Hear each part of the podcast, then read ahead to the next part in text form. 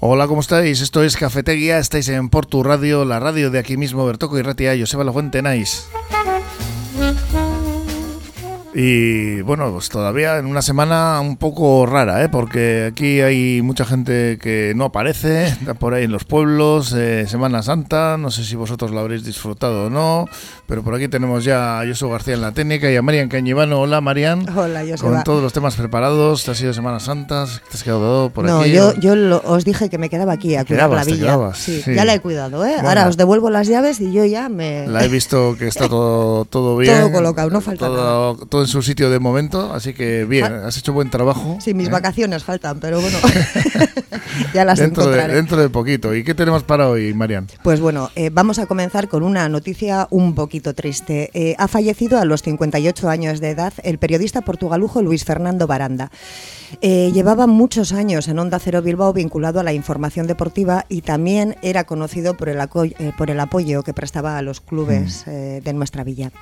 Pues desde Vaya, aquí nuestra eso, condolencia. Nuestras condolencias desde toda la familia de Portu Radio, a, pues es un hombre de radio que, que era muy querido además en el ámbito portugalujo, alrededores, muy relacionado con el deporte, con, con la jarrillera, con el Portu y también con el Bilbao Surnek, donde le hicieron un homenaje precisamente el otro día y también con el Athletic y todos Sí. todos los ámbitos deportivos vaya desde aquí eso pues eh, nuestro apoyo a toda la familia y amigos y familiares pues seguimos no con más más temas para hoy Sí, vamos a continuar en Guecho, eh, donde la noticia de nuevo nos lleva hasta el Plan General de Ordenación Urbana.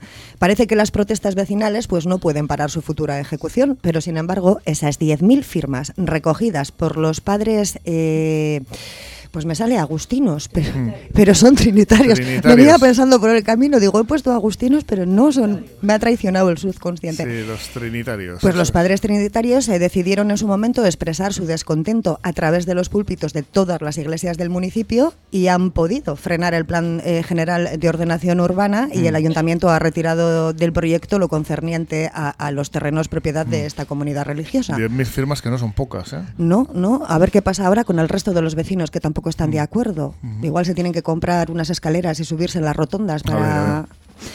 Hablaremos de cambio climático también, Joseba, de los datos de un estudio del sector automovilístico en los que se refleja que Euskadi solo cuenta con un 4% de los vehículos con etiqueta medioambiental. Esta etiqueta les va a permitir acceder eh, a las seis zonas de bajas emisiones a final de año. eh, tres capitales, estas zonas son las tres capitales vascas, Guecho, Baracaldo e Irún. Y solo un 4% de los vehículos cuentan con etiqueta eco que curiosamente es el mismo porcentaje, muy bajo, un 4%, por- un 4% eh, que han aumentado las ventas de vehículos eléctricos frente al aumento de más de un 50% de coches y motocicletas. Mm. Pues es muy curioso, Joseba, que hayan subido las ventas en marzo, tanto de coches como de motos, pero que el coche eléctrico pues está un poco estancado. están haciendo mal, ¿no? Evidentemente, con estos coches que parece ser que tampoco son tan sostenibles como nos preveían y, bueno, con- como nos lo anunciaban, y encima con unos costes, unos precios altísimos. Sí, sí, es que cuestan un dinerito. Sí, ¿eh? sí. O sea, si quisieran igual un poco más baratos ya los podían poner Mm. para que por, el planeta más que nada, ¿eh? no para que se enriquezcan ellos.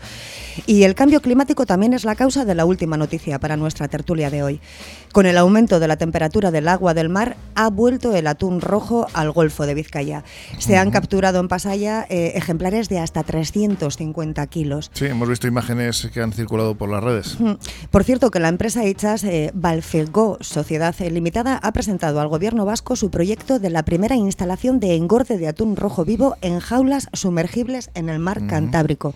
Muy bien. Suena Ah, como... Podemos aprovechar para meter alguno también en las jaulas estas. Marian, gracias por, por todos estos temas que nos has preparado. Hemos eh, preparado aquí por- para tratar ahora sobre la mesa y mañana, mañana estamos contigo. ¿eh? Hasta mañana. Ahora, lo primero que vamos a hacer es eh, oír esa predicción meteorológica de la mano de Euskalmet con eh, Nayara Barredo. Egunon.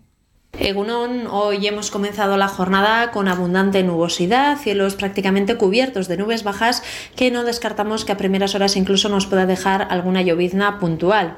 En cualquier caso, esa situación no durará mucho y es que a medida que pasen las horas esperamos que esa nubosidad se vaya rompiendo, se vaya deshaciendo y por lo tanto de cara a la tarde el ambiente será más soleado, más claro. En cuanto a las temperaturas no esperamos grandes cambios, las máximas seguirán por parecidos derroteros Además, de cara a la tarde soplará el viento del nordeste que no dejará que las temperaturas suban mucho. De modo que hoy también esas máximas se moverán entre los 19 o 20 grados aproximadamente.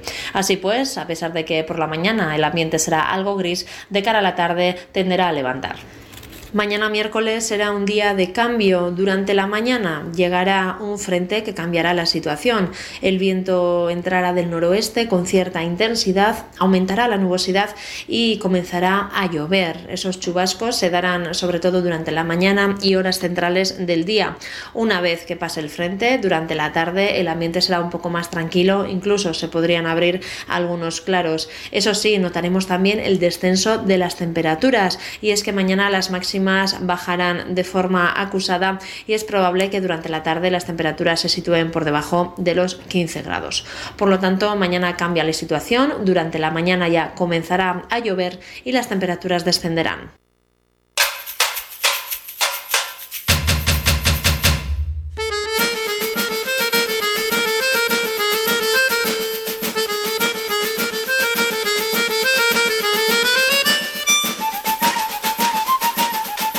Pues estamos con nuestras contertulias y nuestro contertulio de hoy. Paco, te han dejado solo hoy. ¿eh? Paco, acércate al micrófono que te veo muy luego. Paco, Paco Belarra, ¿cómo estás? Bien, bien. Y Agustina Fernández y Maite Olivarri. ¿Cómo estáis? Que no sé si habéis ido por ahí a disfrutar estos días de asueto, de... No sé si sois muy religiosos. Habéis ido a ver Sí, mira, yo estuve, el jueves estuve en Bilbao viendo una procesión mm. y es que me llamó la atención porque hace años bajé también con una amiga y cuando tocaban las trompetas yo decía, Dios mío, cómo desafinan, qué horror. Y es que digo, ¿habrán mejorado? Oye, siguen igual, horroroso. Es lo que tiene tener oído musical, Agustina. Que a veces puede ser un infierno, ¿eh? depende de donde estés. Es como el que tiene buen olfato a veces, ¿no? Depende de donde te metas. Mm, el olfato es traicionero. ¿Has olido incienso estos días, Paco? No te veo a ti de oler mucho incienso tampoco. No, no, no. No, no, te va. No, eh, yo respeto todo lo que haga cada uno, pero no es mi. Mm. No tengo devociones. ¿Maite? no, yo me he quedado en la villa, no voy a hacer que pase algo y luego tengamos que sufrirlo. Tú, como Maite, a cuidar la villa, ¿no? Totalmente. Pues eh, yo me acuerdo cuando iba a Málaga que me decían por allí en fechas pues, de Semana Santa ¿Qué ha venido a ver los muñecos? Digo yo, ¿qué, muñecos? Digo, sí, estos que pasean por ahí los muñecos todo el día están paseando muñecos. Digo, no, no, no, había venido a ver los muñecos. Pero bueno, pues todavía es una semana, como decíamos antes, que hay mucha gente que está por ahí, ¿eh? Se nota. Sí, sí, sí, se nota mucho vacío en Portugalete. Mm. Se nota. Menos coches, menos... sobre todo eso, ah. sobre todo los aparcamientos están, que dices, coño, que llego. o sea, que tengo sitio y todo. Sí, sí, se nota mucho. se ha notado. Yo, yo, creo que hay mucha gente que, eh, no sé si van a procesiones o no, pero que mucha gente que sale, que se marcha de vacaciones, que aprovecha esos días para... Sí, yo creo que a, los pueblos va mucha gente. ¿eh? Mucha gente. Mucha gente va, sí. Mm, hay muchos atascos, ¿no? Para Cantabria, etcétera. Ah, bueno, mira, yo estoy en el Serantes y desde el Serantes se veía, creo que era el sábado, eh, prácticamente paralizada la... Sí, porque ha habido un accidente incluso por esa ah, carretera. el jueves concretamente hubo una, un atasco de 30 kilómetros que llegaba ah. pues bueno, pues hasta el Mass Center y... De todas formas, aunque, aunque no haya accidentes, es una carretera mm. que en los fines de semana se Hubo un accidente el jueves, sí. Terrible, mm. terrible.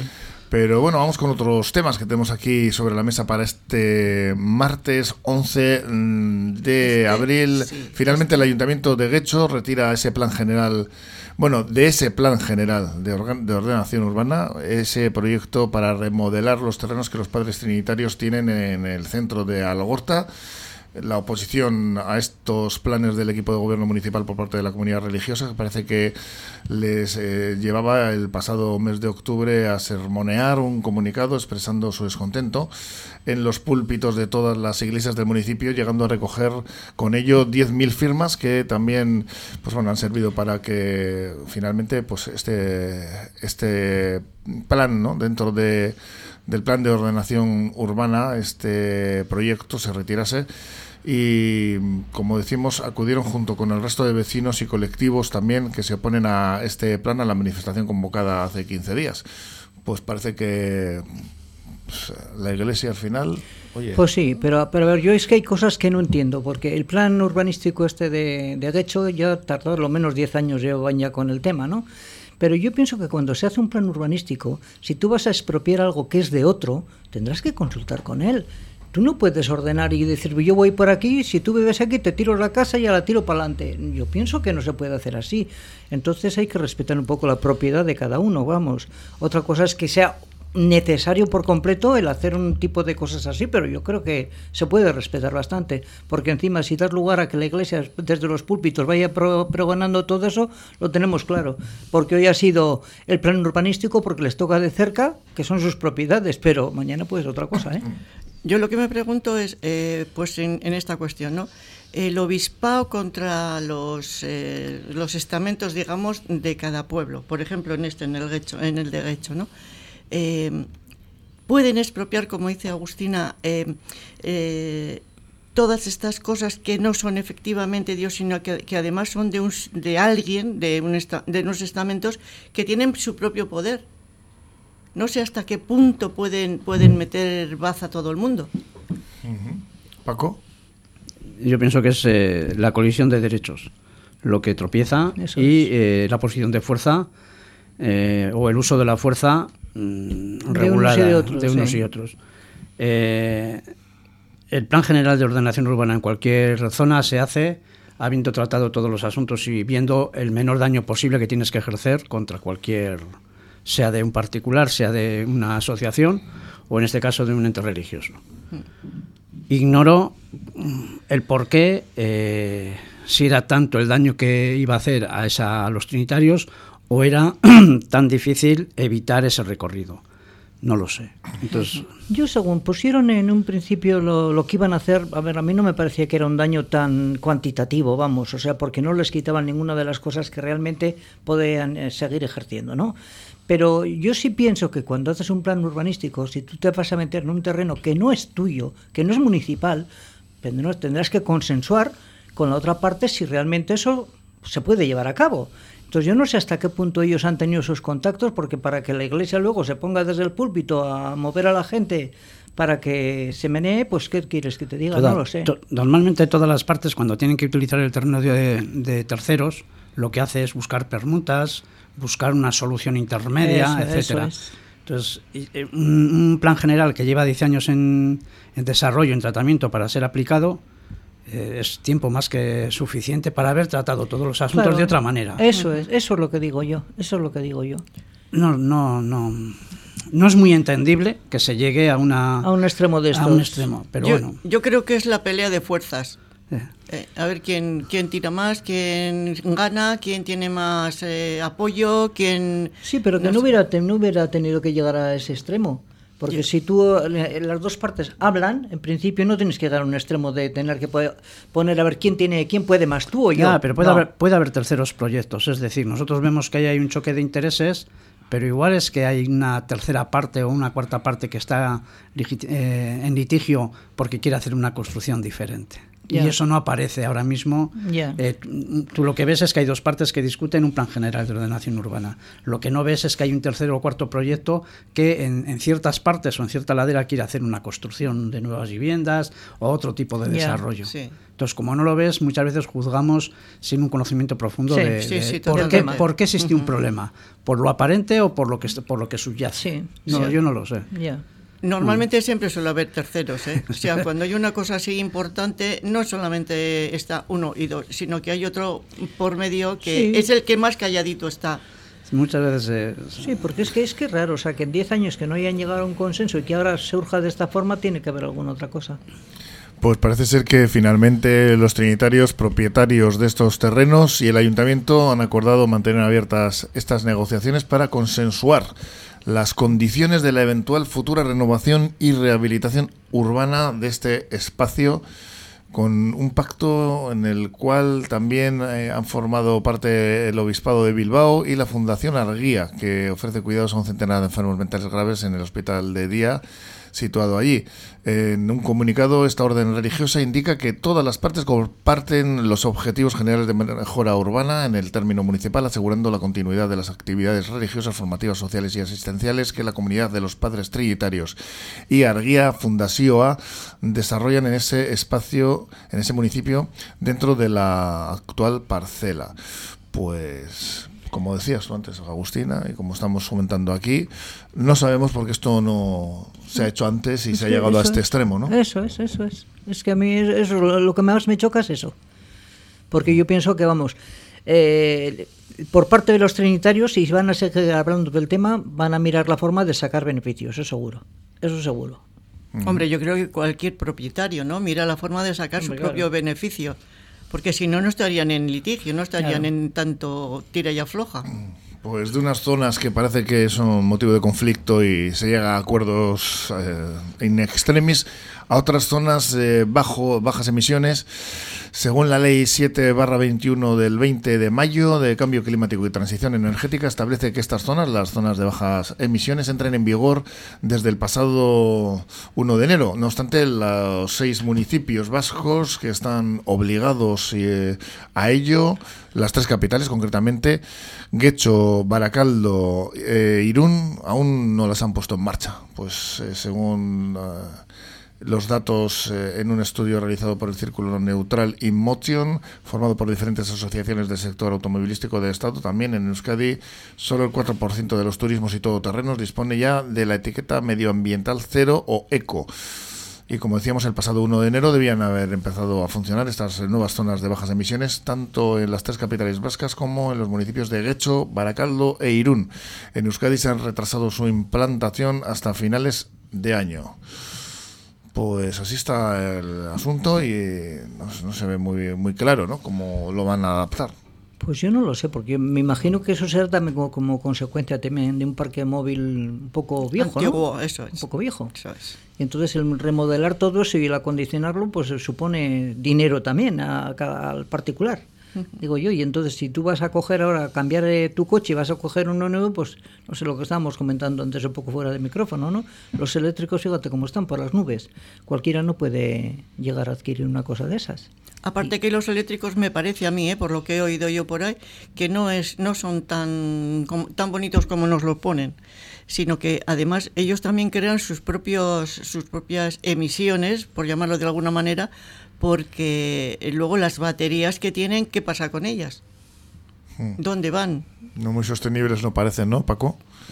Bueno, hay, Tú lo comentaste aquí en esta mesa un día, ¿no? Que realmente no dejan entrar en, Bilbao, por ejemplo, no van a dejar entrar a coches antiguos cuando realmente los que contaminan más son, son los nuevos. Sí, por extraño que parezca. es decir, eh, la cantidad de residuos que, que se emiten es el conjunto del tiempo que vive el vehículo. O sea, no es el momento en el que tú estás conduciendo, sino que es la huella que deja a través desde su origen de creación. Entonces, un, vehículo eh, eléctrico con unas eh, placas concretas eh, deja una huella en cinco años superior a 20 años de un coche diésel o gasolina hecho hace 20 años. O sea, tiene, tiene como 15 años más de recorrido para poder contaminar lo mismo que el otro en 5. Entonces, yo para que se entienda una cosa diría lo siguiente. Eh, tú al consumir aquí una onza de chocolate, eh, has, eh, has dejado una huella, por ejemplo, de 3.500 litros de agua. Es como si te hubieras bebido 3.500 litros de agua para conseguir esa onza de chocolate o una tableta de chocolate. El vehículo nuevo, para consumir y contaminar eh, lo que tu coche viejo va a hacer en 20 años, desde su origen, desde su inicio de creación, necesita 5 solo, el nuevo. Entonces, eh, claro, la emisión directa del momento es muy baja pero el condicionante de todo el tiempo y de todo ese recorrido de los cinco primeros años es, más. es altísima. Claro. Ya. Entonces, eh, ¿dónde está el equilibrio? ¿Y por qué nos engañan de esa manera? No, no te está engañando, te está diciendo una verdad relativa. ¿Qué es parecido a un engaño? Eso que es la posverdad. Es, es más o menos. Te está diciendo una verdad, una verdad relativa. Es decir, tú llegas a, a, a tu casa, enchufas eh, el este, con, haces un consumo eléctrico de muy baja emisión. Ya. Entonces, está contaminando muy poco. Sí, pero es el momento lo que Pero tú estás diciendo. Es el momento. Eso es. Entonces, tú estás trasladándote de Bilbao, de Portugalete a Bilbao y vuelves, Sí. y es muy baja la contaminación que vas a dejar o la huella que vas a dejar. Pero para que tu coche salga del garaje, ha dejado una huella de origen que es muy superior a 20 años de un Clio, de un Ford, Fíjate. de un tal o de tal. Esa, esa es una realidad. Y, y eso, eh, nos lo ponen tan bonito, envuelto en papel de colores y con un lazo verde, que al final eh, tragas o no tragas. Ya. Porque dices, bueno, es que es eléctrico y va a, contaminar menos, pero claro, con toda esta explicación no nos lo venden. Oye, de todas formas yo digo, lo- el- por ejemplo, quieren conseguir que vaya a una emisión cero. ¿eh? Sí. ¿No? Bien. Entonces, eh, ¿cómo pretenden o cómo se puede hacer para que los coches antiguos puedan dar esa, esa contaminación cero? la- la- yo es. mm, ¿Qué sistema es- les van a aplicar es o qué les van a poner? Nada de lo que se mueve tiene contaminación cero. Claro. Nada. Claro. O sea, porque tú estás gastando energía para poder moverte, tú como ser humano. Mm. Pero cualquier máquina tiene que estar consumiendo energía para trasladarse. Luego, entonces, todo esto es una utopía. Bueno, es una mentira relativa. lo que decía antes, una mentira en sí. Lo que es curioso, ¿no? Que según los datos, solo el 4% de los turismos de Euskadi podrá acceder sin restricciones a las futuras zonas de bajas emisiones, un porcentaje que coincide con los, eh, las matriculaciones de coches eh, y motos eléctricas, ¿no? Que son el 4% también, Pues es lo, precisamente. es lo que te quiero decir. ¿Qué, qué tienen que hacer los otros para poder llegar a eso? Porque se, se ve que solamente es lo eléctrico lo que están valorando ahí, ese Lo- 4%. ¿Qué tienen que hacer los demás para poder llegar a esa cota cero de emisión? No, están fomentando el que se ¿Qué? compre el vehículo eléctrico, nada más. Me parece a mí, ¿eh? No sé. Porque es que de otra manera eh, los que ya- los que ya están eh, eh, consumiendo gasoil o gasolina eh, no creo yo que se puedan pasar tan fácilmente a emisión cero. Bueno, es realmente eh, es un término eh, engañoso porque, como decía Paco, no hay nada que emita cero emisiones. Claro. Entonces, bueno, la, la han llamado así, pero bueno, es como lo, cuando ponen natural en algún producto de consumo, que no significa absolutamente nada, ¿no? El- está claro que esto de cero mm, no existe, ¿no? Eh, está la otra etiqueta que es eco, pero lo que estamos viendo es que no están ofreciendo unos vehículos realmente sostenibles y que se, se pueda decir que no contaminan a largo plazo, ¿no? Porque a medio plazo, a corto plazo, pues ese consumo de, de energía vía electricidad, pues puede ser más mm, ecológico, pero no así estos eh, vehículos, ¿no? Mira, el- el- un vehículo diésel eh, tiene una capacidad de reparación muy alta, porque hay un dominio por parte de las personas que técnicamente lo trabajan que llevan años y años y años. Hay una capacidad de producción altísima. Eh, en los de gasolina exactamente igual.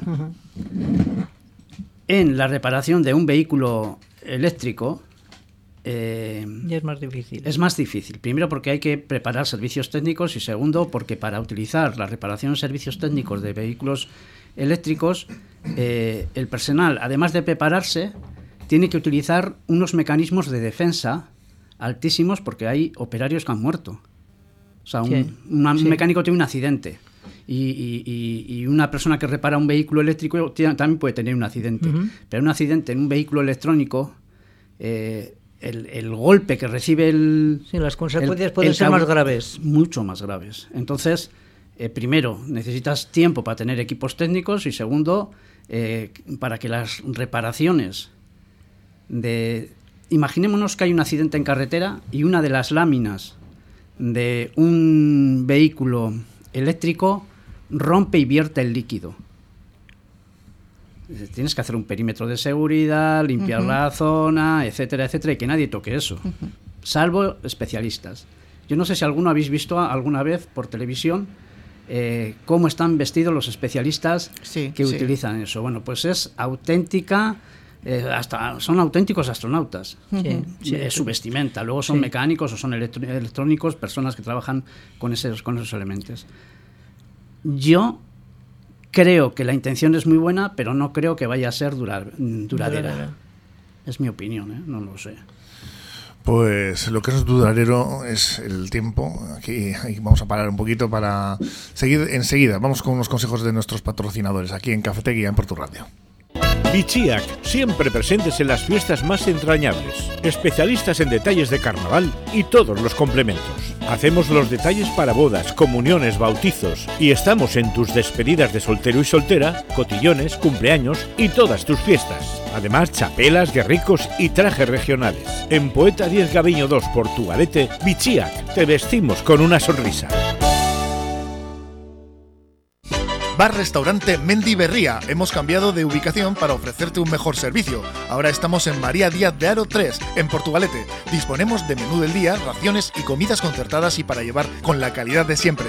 Disfruta del auténtico pulpo gallego en nuestra terraza privada. Mendy Berría, en María Díaz de Aro 3, junto al puente colgante.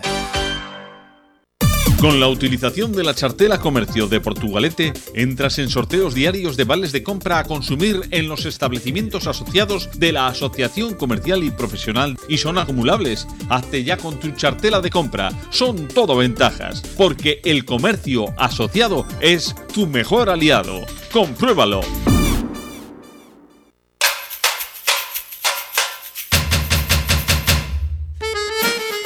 Aquí seguimos en nuestra tertulia de hoy, 11 de abril, hoy martes, en esta semana rara que nos eh, ha tocado ahora, pues eh, llevamos eh, unos días de Semana Santa y todavía algunos creo que lo siguen disfrutando. Y hablando antes, estábamos hablando de bajas emisiones, estamos aquí con Agustina Fernández, con Paco Belarra y Maite Uribarri y vamos a hablar ahora también un poco de algo pues que tiene mucha relación, ¿no? Como es ese cambio climático, los efectos que tiene, por ejemplo, en el aumento de las temperaturas del agua del mar, el que está devolviendo los atunes rojos, concretamente al Golfo de Vizcaya. Hace unos días veíamos un vídeo en las redes sociales del puerto de Pasaya en el que se podían ver esas capturas de ejemplares de hasta 350 kilos. Y no sé si habéis visto esto, estas imágenes, la verdad es que, bueno, pues sorprendía. Sí, sí, sí. Sí, yo lo que lo que me chocaba que es pues eso que ahora se vuelvan a ver porque también se veían antes, ¿eh? Antes se veían también los cimarrones que me llamábamos aquí, ¿eh? Pero sí, hoy es una especie que viene desde el Mediterráneo, sube hasta aquí y bueno, pues bienvenidos sean, desde luego, pero algo está pasando. El cambio climático está ahí, vamos, eso es clarísimo. Ahora yo no sé, todo esto, además sube más arriba que, que nosotros, ¿eh? sí, más hacia, hacia Europa, o sea que está, está cambiando bastante la cosa. Siguen para Noruega. Sí, sí, pues yo te digo que parece, ya se van a aparecer los salmones, que van saltando, saltas, saltas. Pero bueno, es una especie además muy, muy valorada. Sobre todo los japoneses. Los japoneses, vamos, están entusiasmados con, con todas estas capturas. Dicen que es su, su medio eh, gustativo mejor para mm. ellos. Sí, son de pescado, muy de pescado. Sí, pero además el atún rojo, sobre todo, creo que es una cosa muy valorada por ellos. Mm, yo eh, Ayer fue Cornitis. Hmm. Sí. Y subimos al Serantes, mucha gente subió, yo subí. Sí. Subí, subí con unos amigos y, bueno, subimos varias eh, amistades juntas, etcétera, etcétera. Y salió un tema hablando de él. Uno de ellos es una persona que suele ir habitualmente a coger caracoles. El mío, me ¿Qué, ¿Qué es lo que pasa? Que no hay caracoles. Claro. Y ¿Con qué tiene que ver? hay un refrán que dice que los de abril para mí y los de mayo para mi amo. ¿Y qué es lo que pasa? Que si no hay caracoles es porque no va a haber agua. Claro. Es un anuncio. Es decir, los animales te hablan. El, atún rojo te está hablando de que la temperatura del agua es tan alta que pueden subir hacia las zonas nórdicas. Exacto. Y el caracol te está avisando de que no, va, a haber agua y estuvimos hablando un poco pues, de esas cosas. Si en, si en, si en abril no hay nivel de humedad, el caracol no reproduce. Claro. Entonces, eh, ya te está avisando. Si las temperaturas siguen subiendo, los animales que estaban en las zonas más eh, sureñas van a subir hacia el norte. para arriba. Entonces, hay muchas cosas que anuncian que hay un cambio climático. Sí. ¿De verdad pensáis que los gobiernos están haciendo algo más allá de llegar a acuerdos de consumo? No. Y de, y de comprarse lo que pueden em, producir no. Es decir, yo te compro a ti tu capacidad de contaminar, porque nos, hemos asignado todos eh, una cuota, una, cuota, de, producir eh, humos, eh, enfermedades, porque todo va asociado. Sí, sí, sí, Entonces, hemos llegado a una cuota. Yo necesito una cuota mayor. Te lo Tú eres un país pobre y yo te traslado a ti mi producción contaminante. Eso es tremendo. La deslocalización, ¿no? Eso es deslocalizar el consumo de, de humos, es deslocalizar la producción negativa social y las enfermedades, llevarlas a otros sitios para tener yo una sociedad mejor. Mejor, mejor a nivel de salud y a nivel de contaminación. Pero además de eso, pago para que si me excedo, como tú no tienes capacidad de producir tantas anomalías, yo te compro la capacidad de tus anomalías. Claro. Eso es tremendo. Total, que el don dinero funciona por todas las esquinas. Ese, poderoso caballero sigue funcionando y sigue siendo el rey de, de la cosecha. O sea, cosecha todo, cosecha lo bueno y cosecha lo malo. Sí, es así. Y lo malo te lo da y, se, queda con lo bueno. Lo malo se lo da siempre, siempre, siempre, siempre al más pequeño, digamos al que menos, lo que tú decías, al que menos poder tiene y al que no puede levantar la cabeza, pues porque, porque no puede.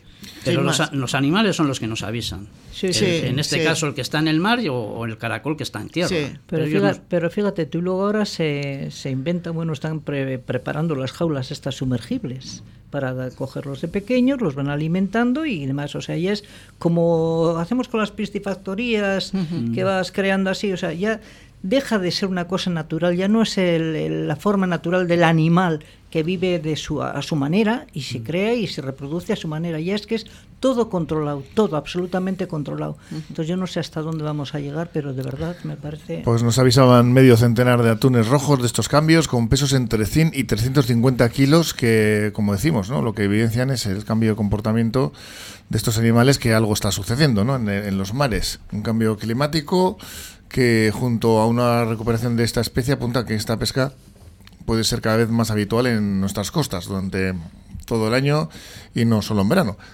Pues eh, esta era la noticia y también pues eh, el eh, hecho de que, por otra parte, Ichas Balfegó SL, una compañía fundada por la catalana Balfegó y el Centro de Investigación ASTI, ha presentado al gobierno vasco un proyecto para crear, frente a la costa vizcaína, en Guetaria, la primera instalación, eh, guipuzcoana, perdón, de engorde de atún rojo vivo en jaulas sumergibles en el Cantábrico. ¿Qué os parece esta iniciativa? Lamentable. No, pues yo es lo que te digo, que al final va, va, a ser quitar lo que es la forma natural de vida de un animal a hacerlo como a ti te dé la gana, o sea, a tu imagen y semejanza. Pues que imagínate tú que nos meten a nosotros en una jaula, nos engordan, ¿eh? para que, bueno, pues nos reproduzcamos de alguna manera. Es que me parece lamentabilísimo, de verdad, ¿eh? es, es muy ilustrativo. Es que, a ver, eh, en personas, pero en animales, los animales también tienen su ciclo de vida. Sí, ¿Tú has oído eso de no des ideas? Sí, no, vaya, no, vaya a ser que ocurra. Pues no, eh, me imagino, a ver, la reproducción, mm, a nadie nos, nos extraña ir a la tienda a comprar un pollo y que ese pollo esté en una granja. Entonces, eh, las cosas que están reguladas eh, no necesariamente tienen por qué ser malas. No, no, no tiene por El qué. El problema es cuando lo que se busca es regular algo para que haya una producción que genere beneficios. Es que eso, es. Automáticamente de que lo que se busca es el beneficio, se pierde la sensibilidad de que lo que tengas que hacer sea bueno. Pero, a mí que sea beneficioso. Sí, pero que lo que pasa? Pero que eso es en todos los ámbitos, porque lo que tú estás diciendo, por los pollos, por ejemplo, ¿eh? o sea, eso se crea con qué, con el afán de sacar un dinero, ¿eh? no, no de que realmente eso sea mejor o peor, sino de sacar un dinero, porque la calidad del, del animal no es la misma que el que está picando el, suelo y comiendo el maíz, e- ¿no? Por eso digo que eh, eh, ni todos los pollos son criados de la misma manera, ni tiene por qué ser eh, malo en sí mismo una granja. Dependerá de sus dimensiones, del trato que se les dé, de la alimentación, de una serie de cosas. Entonces, yo pienso que eh, las formas de producir para comer, si están reguladas y están bien hechas, pues no, pues no van a ser malas. Pero, pero hay mucho peligro en eso. Sí, bueno, Ese, en este momento sería una masificación o un, crear ya una, una base de, de, de bichos, de, de, animales de estos, de bonitos de estos, pues para, para subsistir todos, pero no sé hasta qué punto. Es que tú imagínate qué cacho jaulas tienen que poner para, para meter a unos bichos de estos que, que, pesan hasta 300 y pico kilos, ¿no? Bueno, los hmm. meten de pequeños y. Pues estamos hablando concretamente de dos jaulas circulares a 3,7 millas mar adentro, en la costa próxima al, al puerto de Guetaria, como decimos y por lo que el Ejecutivo de Agricultura Vasco ha presentado en la documentación, los promotores explican que la pesca de atún rojo se ha venido desarrollando desde la primera mitad del siglo XX con el arte de cebo vivo y lo primero que plantea este proyecto es pasar de la modalidad actual al arte de cerco. Aquí se pesca cimarrón en sus propias palabras desde hace décadas, pero con el arte de pesca de caña solo pueden pescarse ejemplares de pequeño tamaño. Tampoco permite la captura en vivo y el posterior engorde. El primer reto es ver si es posible pescarlos en cerco. Nunca antes se ha hecho en el Cantábrico, explica la cadena SER, concretamente Juan José Navarro, director adjunto de Balfegó. Esta compañía sostiene además que el cambio de modalidad de pesca unido al posterior engorde de estos ejemplares permitirán una mejor valorización de las cuotas de pesca que tienen los barcos del Cantábrico para controlar y ordenar la salida del producto al mercado y alargar la temporada de comercialización. Eso implica mayor valor añadido, mayor valor de producto y una pesca más eficiente. Y mayor beneficio. Al, final lo que tú estabas diciendo, ¿no, Paco? Mm, economía. economía. economía. Hmm, Pero es que pues ya es en todo. Hmm.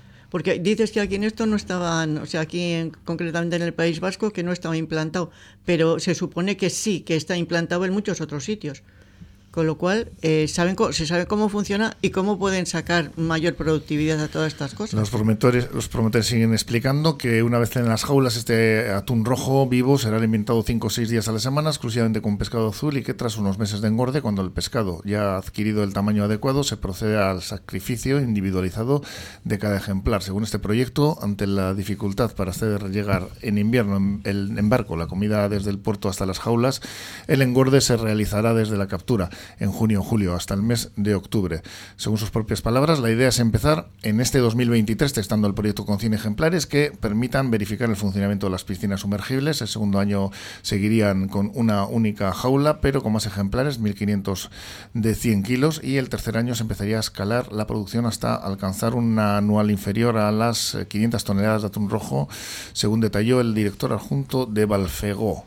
No solo necesita la autorización de las instalaciones de engorde, como señala el proyecto, para que sea una realidad, es requisito indispensable que el gobierno vasco autorice el cambio de modalidad para los barcos de pesca para pasar del cebo vivo al arte de cerco.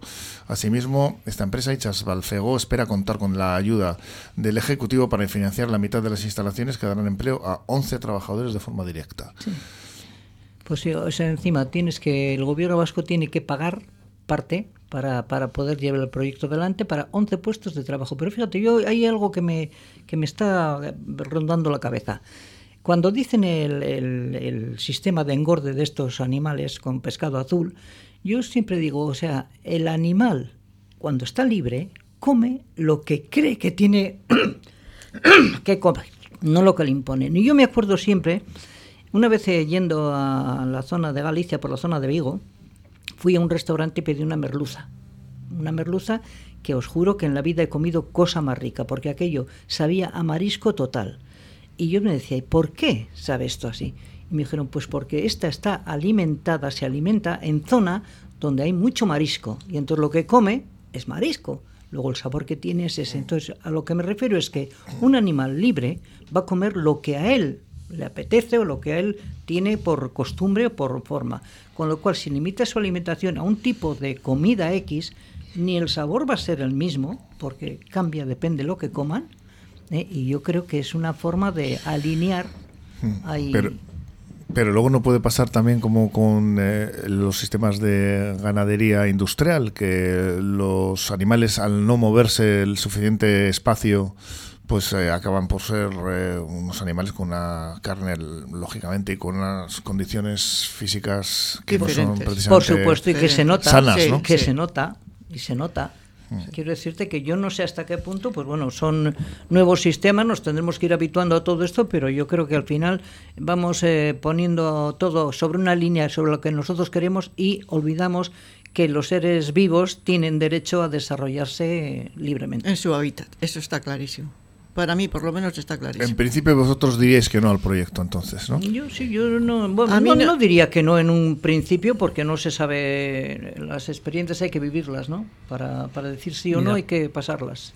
Para llegar a rechazar las macrogranjas industriales de, de patos, aves, ganado, para llegar a rechazarlas y para llegar a regularlas y mm, decidir que los gobiernos fueron los que decidieron que eran eh, alimentación menos sana o de segundo grado, tuvieron que primero existir las macrogranjas, después ver, eh, sus aspectos negativos y después llegar a entrar en contradicción su existencia con la ganadería regulada de pequeño tamaño, porque tiene mayores zonas de esparcimiento, etcétera, etcétera. También se llegó a conclusiones eh, sobre las ganaderías que el animal que se pasa, eh, ¿cómo era? 22 horas de pie, aunque pongas música, eh, sin actividad, sin moverse, sin interactuar con el resto de los animales y en granjas de producción, es decir, que se les inyecta para que vuelvan a parir, vuelvan a reproducirse, etcétera, llegan a degradar eh, las carnes de esas, de esas ganaderías. Entonces, ¿Lo mismo va a pasar en el mar? No lo sé. Yo por eso te digo que eso son experimentos que habrá que vivirlos y luego habrá que pues, Ya veremos. Yo prefiero que hagan estudios antes de que pase lo que muchas veces obliga a parar este tipo de proyectos. Pero sí, porque es que al final es, dinero invertido sin más. La práctica ya, ya ha demostrado, la práctica ya ha demostrado que son no, las macogranjas no son positivas, pero bueno. Ya. Pero ahí están. Pero siguen eso siguen existiendo. Pero Maite Agustina Fernández, Paco Velarra, nos quedamos sin tiempo. Os convoco aquí para la próxima semana. Es que recasco bueno. Seguimos aquí en Cafetería. Ahora nos vamos con una entrevista con el candidato a la alcaldía de Sestao, con Javier González de H. Bildu. Videsmar es un centro de psicología y logopedia multidisciplinar único por sus talleres preventivos, lúdicos y formativos. Encontrarás actividades como yoga, mindfulness y otras con las que aprender a frenar nuestro ritmo del día a día. Videsmar es un centro registrado en sanidad y concertado con Diputación en el servicio de atención temprana. Por eso es para niños y también para adolescentes y adultos. No esperes, empieza desde ya a cuidarte en Videsmar, centro de psicología y logopedia en Valentín de Berriochoa 2, Portugal con horarios adaptados a tus necesidades. Estudio Francia, arquitectura de interiores, profesionales del interiorismo y gestión de proyectos, reformas integrales de viviendas y locales comerciales. Hacemos realidad tu proyecto, por pequeño que sea. Confíanos tu idea y disfruta del resultado sin sorpresas. Presupuesto controlado y obras en plazo, gracias a un equipo multidisciplinar de profesionales que realizan un seguimiento diario de la obra. Estudio Francia, calle Barringoitia, número 7, Portugalete. Llámanos al 616 994 419.